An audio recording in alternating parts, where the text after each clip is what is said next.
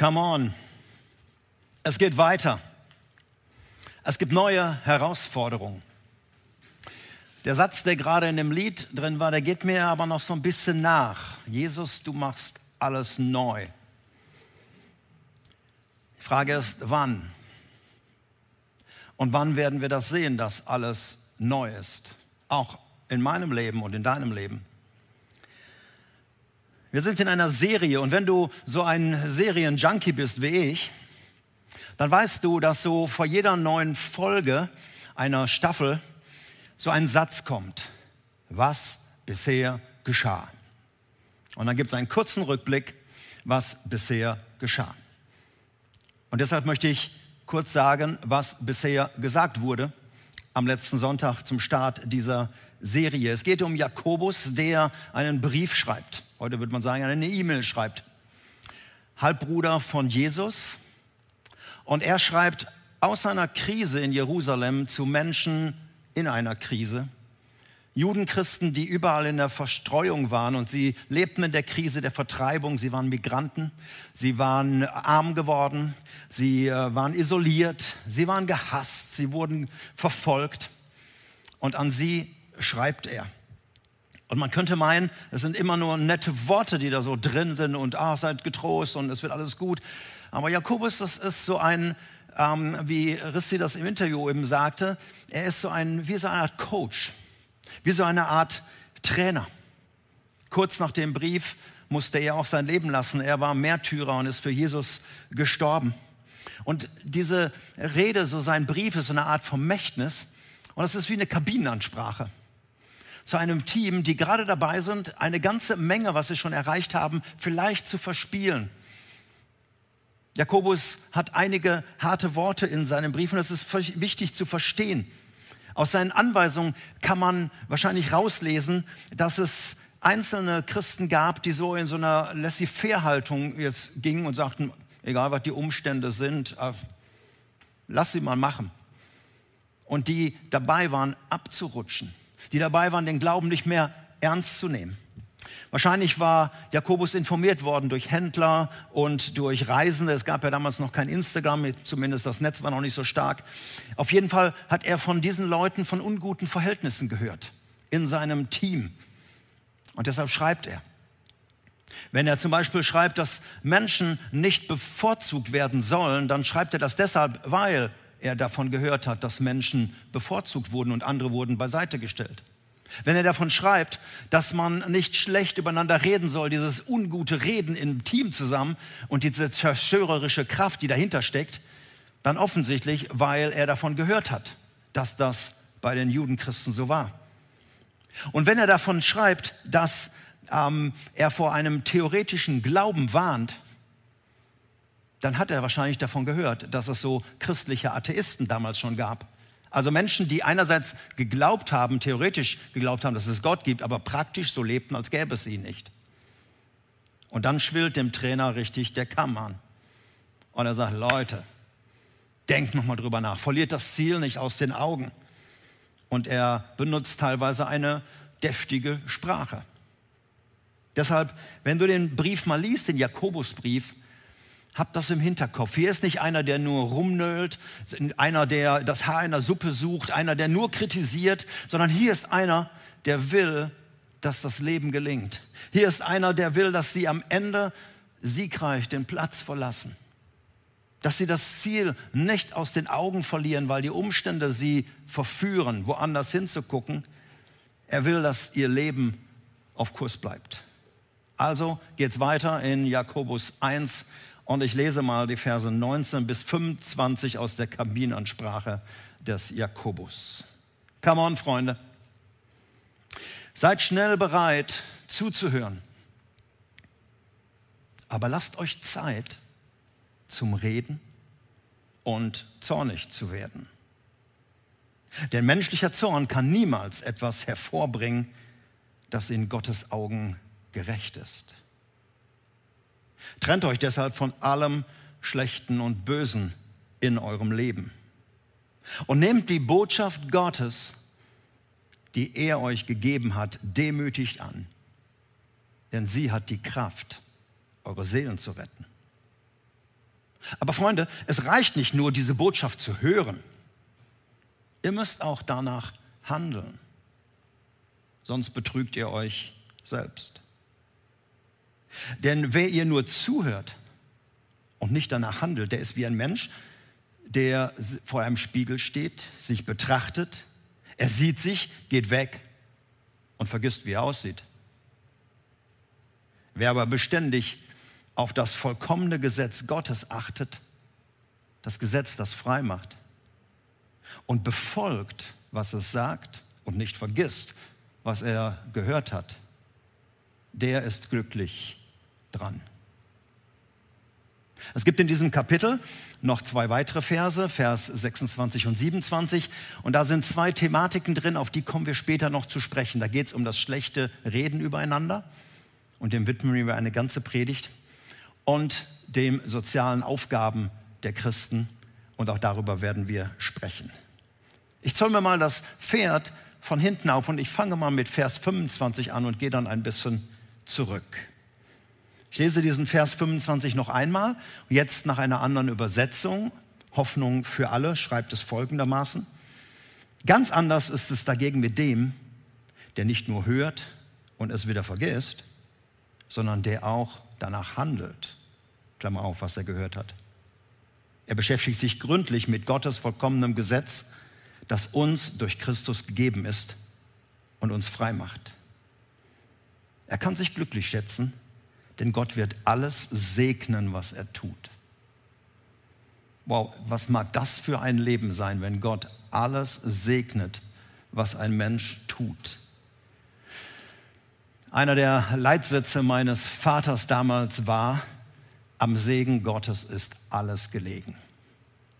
Wenn Gott es segnet, dann ist es erfolgreich. Dann gibt es positive Spuren, dann wachsen gute Früchte. Wenn Gott eine Sache nicht segnet, ist egal, wie gut sie am Anfang ausschaut und wie viel Applaus sie bekommen hat. Am Segen Gottes ist alles gelegen, was später dabei rumkommt. Und Jakobus spricht hier von diesem Segen und er gebraucht hier ein Wort. Er spricht von Gottes vollkommenem Gesetz, dass wir das beachten sollen, dass wir danach leben sollen, dass wir es nicht vergessen sollen, dass wir es also in unser Leben einbauen.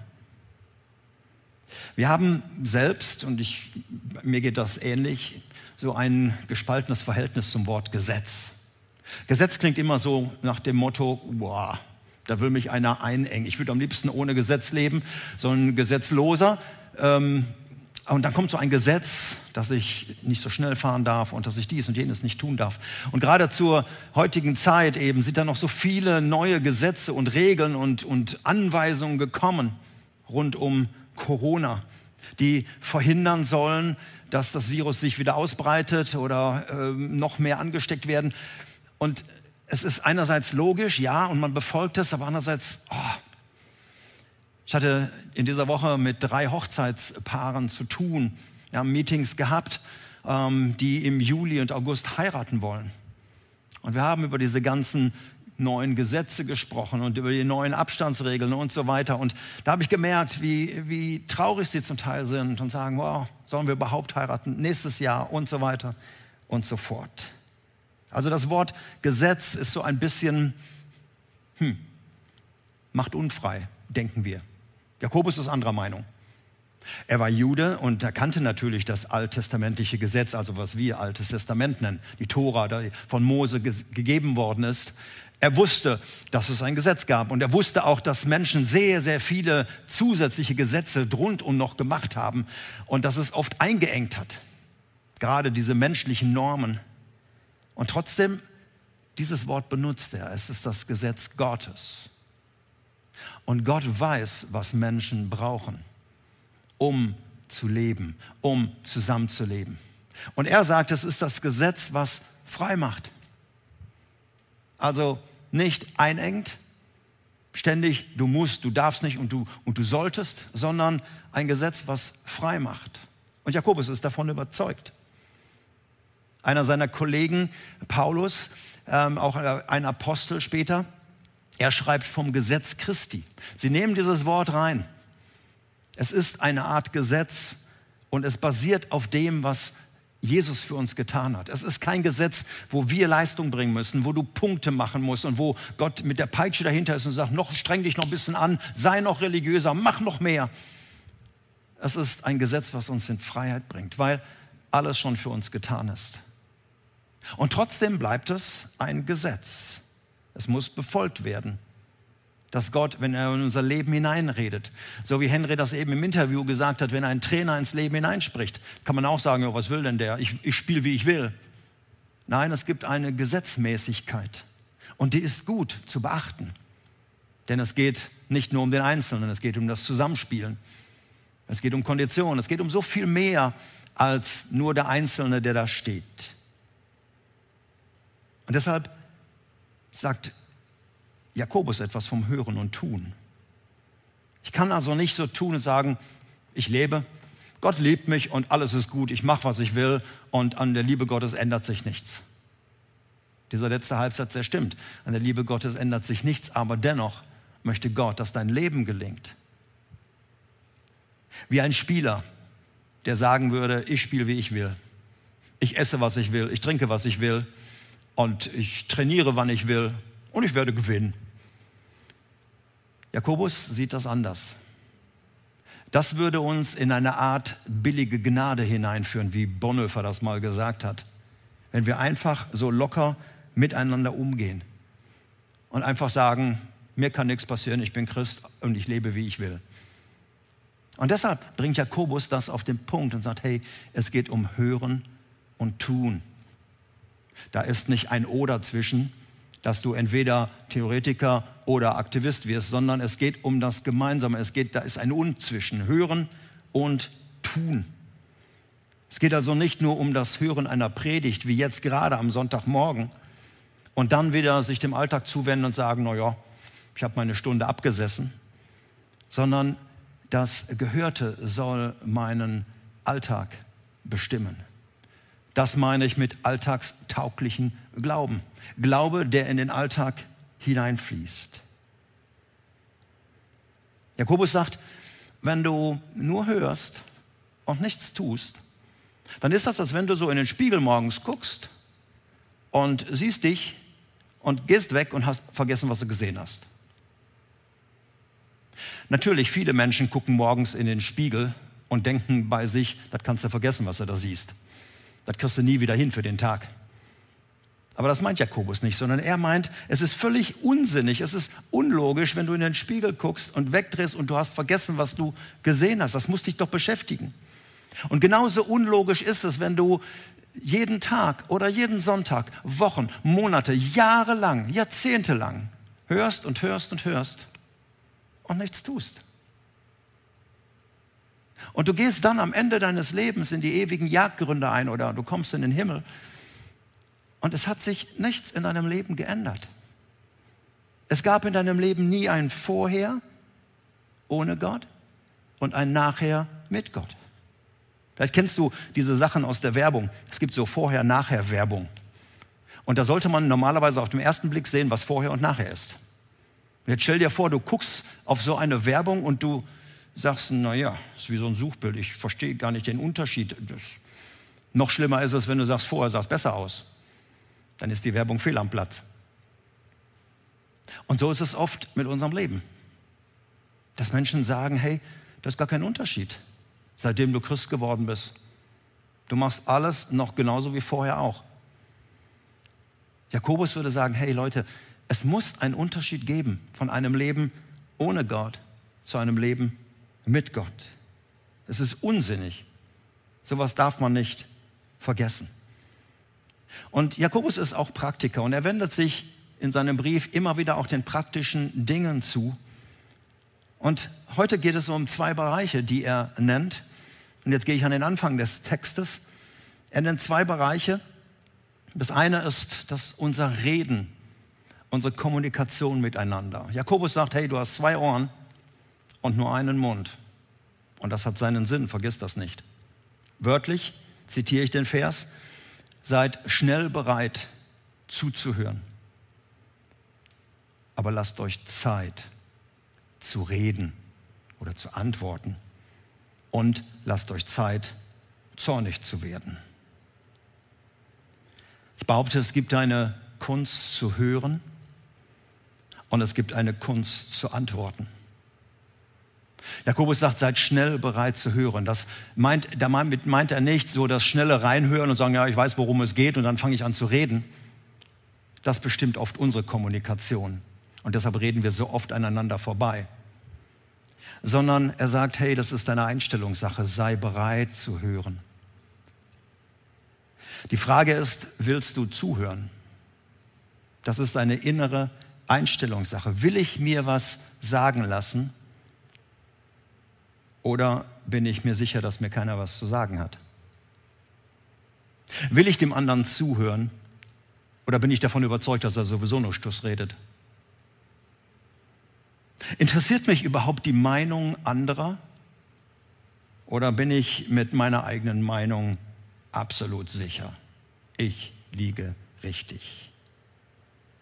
Und je nach innerer Einstellung wird dein Reden sein und auch deine emotionalen Dinge, die danach kommen. Wenn du nicht bereit bist zuzuhören, dann nimmst du irgendetwas auf, dann wirst du dir auch keine Zeit lassen zu reden. Du wirst die erste Pause nutzen, die dein Gesprächspartner dir gibt, und dann wirst du reden. Und du wirst in der Regel an ihm vorbeireden. Das sind Gespräche, die nicht gut tun sind. Es sind so Ping-Pong-Gespräche. Dein Reden ist am Thema vorbei, weil du nicht verstanden hast, nicht zugehört hast, was der andere wirklich meinte. Mir fiel ein Gespräch ein, das ich einmal auf der Straße hatte, so ein missionarisches Gespräch. Ich sprach mit jemand über den Glauben. Und so die Haltung dieser Person, die war so, ich mal sagen, so von oben herab und so spöttisch und so, ah. Und ich war schon geneigt, jetzt zücke ich hier das Schwert und jetzt lege ich, hau ich ihm die Bibel um die Ohren und, und sag ihm mal, was Sache ist. Aber irgendwas ließ mich zurückhalten, zuzuhören. Und dann stellte ich ihm eine Frage.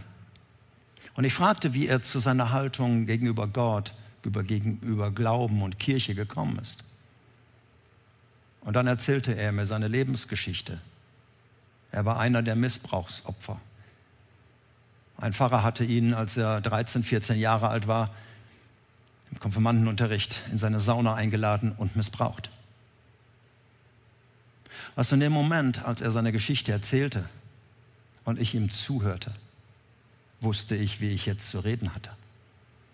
Nicht ihn zu bekämpfen und ihm nochmal die Wahrheit um die Ohren hauen, sondern ich hätte heulen können über das, was er erlebt hat. Und unser Gespräch nahm eine ganz andere Wendung. Der Mensch sei bereit, schnell zuzuhören. Nimm Anteil am Leben anderer. Höre zu, was sie sagen und lass dir Zeit mit dem Antworten. Gerade wenn es so um Konflikte geht. Man schießt dann so schnell raus, was man auch hinterher bereut. Mal eine Nacht drüber schlafen, bevor man eine E-Mail zurückantwortet. Es geht ja nicht nur um das verbale Reden, es geht auch um Antworten geben. Auch über Mail können wir reden. Lass dir die Zeit. Über das Reden miteinander werden wir nochmal in einer extra Einheit sprechen. Ich möchte noch was kurz zu den Emotionen sagen. Jakobus schreibt, seid auch langsam zum Zorn. Er kommt aus einer Kultur, wo das normalerweise sehr schnell gelebt wurde, emotionale Ausbrüche. Entweder euphorisch, wenn die Leute begeistert waren über etwas, oder aber auch, wenn sie ärgerlich und wütend über etwas waren. Und dann brach der Zorn dort bei den Leuten oft aus. Und es wurde sehr gefährlich für den, der eine andere Meinung hatte. Hier im Westen scheinen wir ein bisschen abgeklärter zu sein. Es sei denn, wir sind im Fußballstadion und sind gerade davon überzeugt, dass der Schiedsrichter wieder eine Pfeife ist. Aber ansonsten halten wir uns manchmal sachlich zurück. Aber so innerlich kochen wir. Und da bricht etwas raus. Und Zorn ist einerseits eine gute Sache. Was Jakobus hier anspricht, dass er sagt, seid langsam zum Zorn. Das ist dieses emotionale, lass es dich nicht überkommen. Pass auf, dass es nicht plötzlich rausbricht und explosiv da ist, sodass du nicht mehr weißt, was du redest.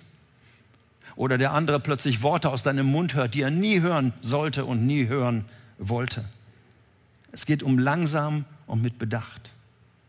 Weil Zorn ist eine Emotion. Vielleicht ist das neu für dich, wenn ich dir sage, Gott ist oft auch sehr zornig. Deshalb ist Zorn nicht einfach Sünde. Es gibt viele Christen, die sagen, ein Christ darf nicht zornig werden. Blödsinn.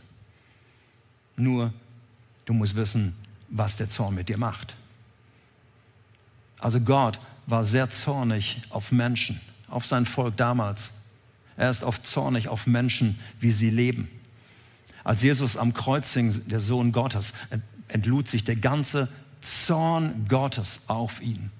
Das war nicht der Tag, wo die Elfen sangen und die Schmetterlinge im, im, im Takt klatschten, sondern da gab es Erdbeben, da gab es heftige Dinge, die alles wurde finster, die Sonne verfinsterte sich und der Zorn Gottes lud sich auf den einen, der dort am Kreuz hing und unsere Schuld trug.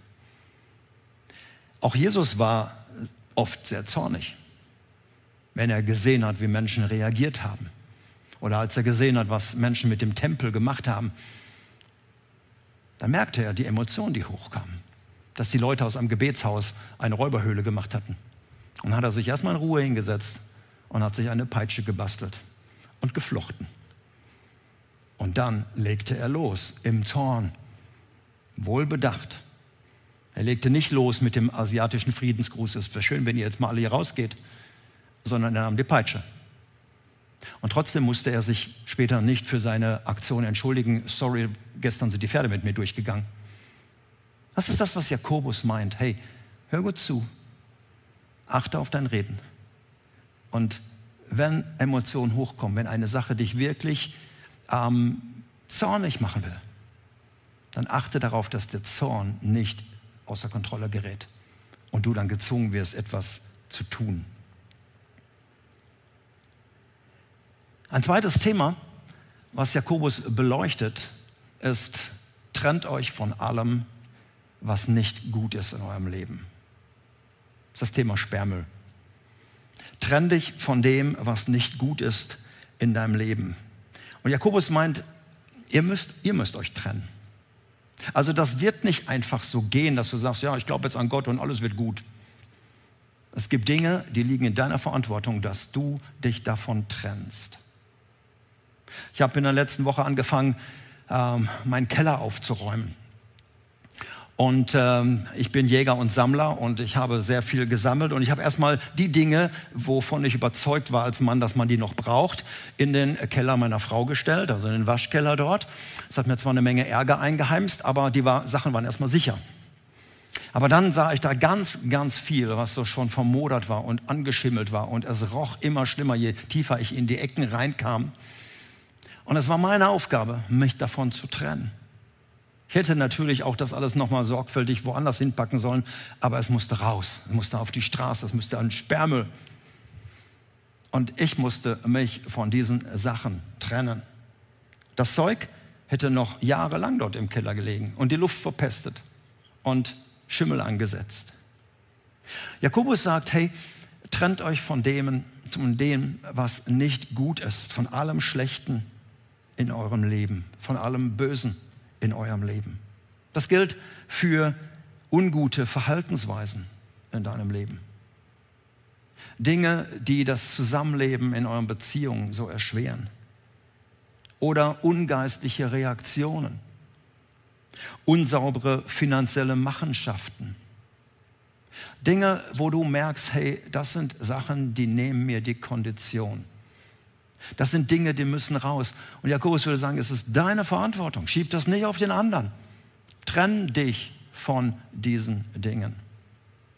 Die ersten Christen zum Beispiel, in Apostelgeschichte wird davon berichtet, haben so ihre ganzen alten okkulten Schriften und die Rollen und die Figuren, alles das, was so in ihrem alten Leben drin war an verschiedenen Religionen und Götzenopfer und Götzenkult, haben sie gepackt und auf einen großen Haufen gebracht. Unglaublich Schätz, äh, unglaubliche Schätze, sehr wertvoll, aber sie haben sie verbrannt, weil sie sich davon getrennt haben, von diesem schädlichen Einfluss von damals. Vielleicht ist es in deinem Haus auch mal gut, dich von unguter Literatur zu trennen. Vielleicht auch aus dem ganzen esoterischen Bereich, wo du hergekommen bist. Oder Figuren, Dinge, die mal in deinem Leben eine wichtige Rolle spielten. Lass sie nicht im Regal irgendwo stehen. Räum sie auch nicht auf den Dachboden. Stell sie auch nicht bei eBay rein, sondern trenn dich davon. Denn das sind Dinge, die immer noch eine Macht haben können in deinem Leben. Jakobus nennt keine Beispiele. Er denkt einfach, hey, die Leute wissen Bescheid, was ihnen nicht gut tut, was in die Kondition nimmt, was sie unfrei werden lässt oder immer wieder zurückzieht, so wie ein Schiff, was auslaufen will und da zieht sie immer wieder was zurück und sagt, hey, von den Dingen musst du dich trennen, was immer es in deinem Leben ist. Und dann kommt so mittendrin ein Satz, der geht fast unter, aber der steht genau in der Mitte der Predigt. Nimm das, was Gott für dich getan hat, demütig an, nämlich das Evangelium von Jesus, das die Kraft hat, dich zu retten. Das ist der Vers 21. Jakobus möchte sagen, vor allem tun, vor allen religiösen Leistungen steht das Annehmen einer befreienden Botschaft. Das Tun kommt immer danach. Das Tun erlöst dich nicht. Das ist fromme Leistung, das ist Religion. Du musst es annehmen, dass ohne Verdienst dir jemand etwas schenkt. Und er sagt, deine Haltung muss demütig sein. Und er selber war ja ein frommer Jude und er kannte das Gesetz. Und er hat ja am Anfang seinen Halbbruder Jesus auch verachtet, hat nicht an ihn geglaubt. Er musste das selber demütig annehmen, diese Botschaft von Jesus. Du wirst alleine aus Gnaden gerettet.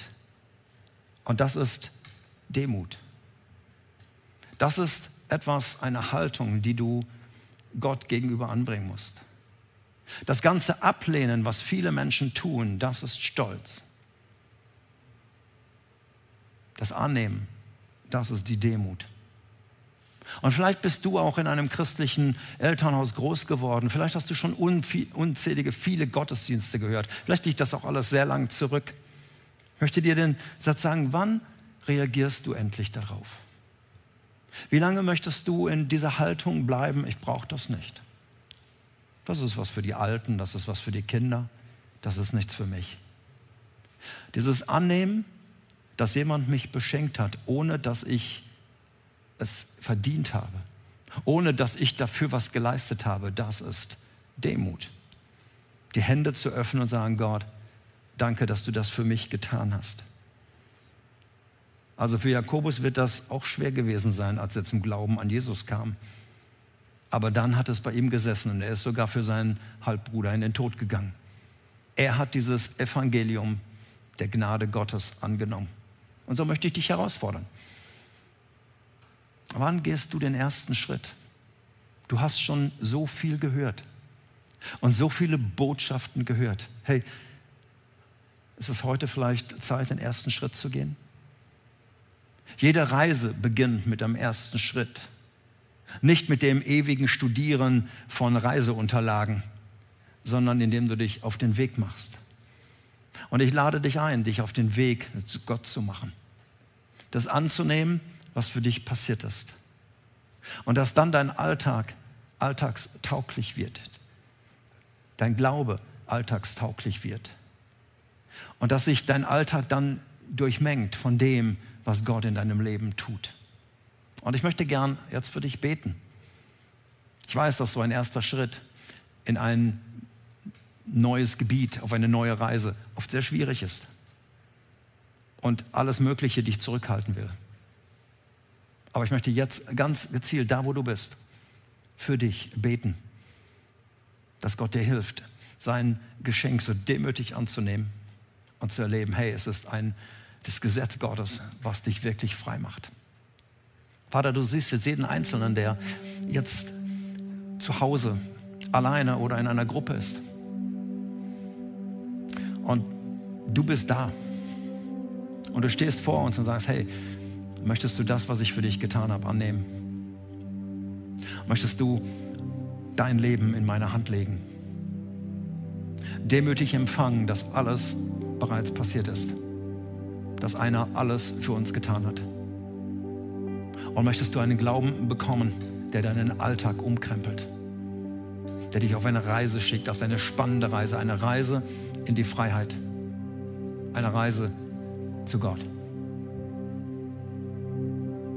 Und ich lade dich ein, dass du dieses Gebet sprichst. Ganz stille. Es kommt nicht auf die Worte an, die du formulierst. Es kommt auf deine Herzenshaltung an. Und ich wünsche dir Gottes Segen. Und ich wünsche dir einfach, dass du entdeckst, hey, da ist ein Gott, der dich liebt. Da ist ein Gott, der dir so viel anbietet. Und da ist ein Gott, der auf dich wartet. Gott segne dich.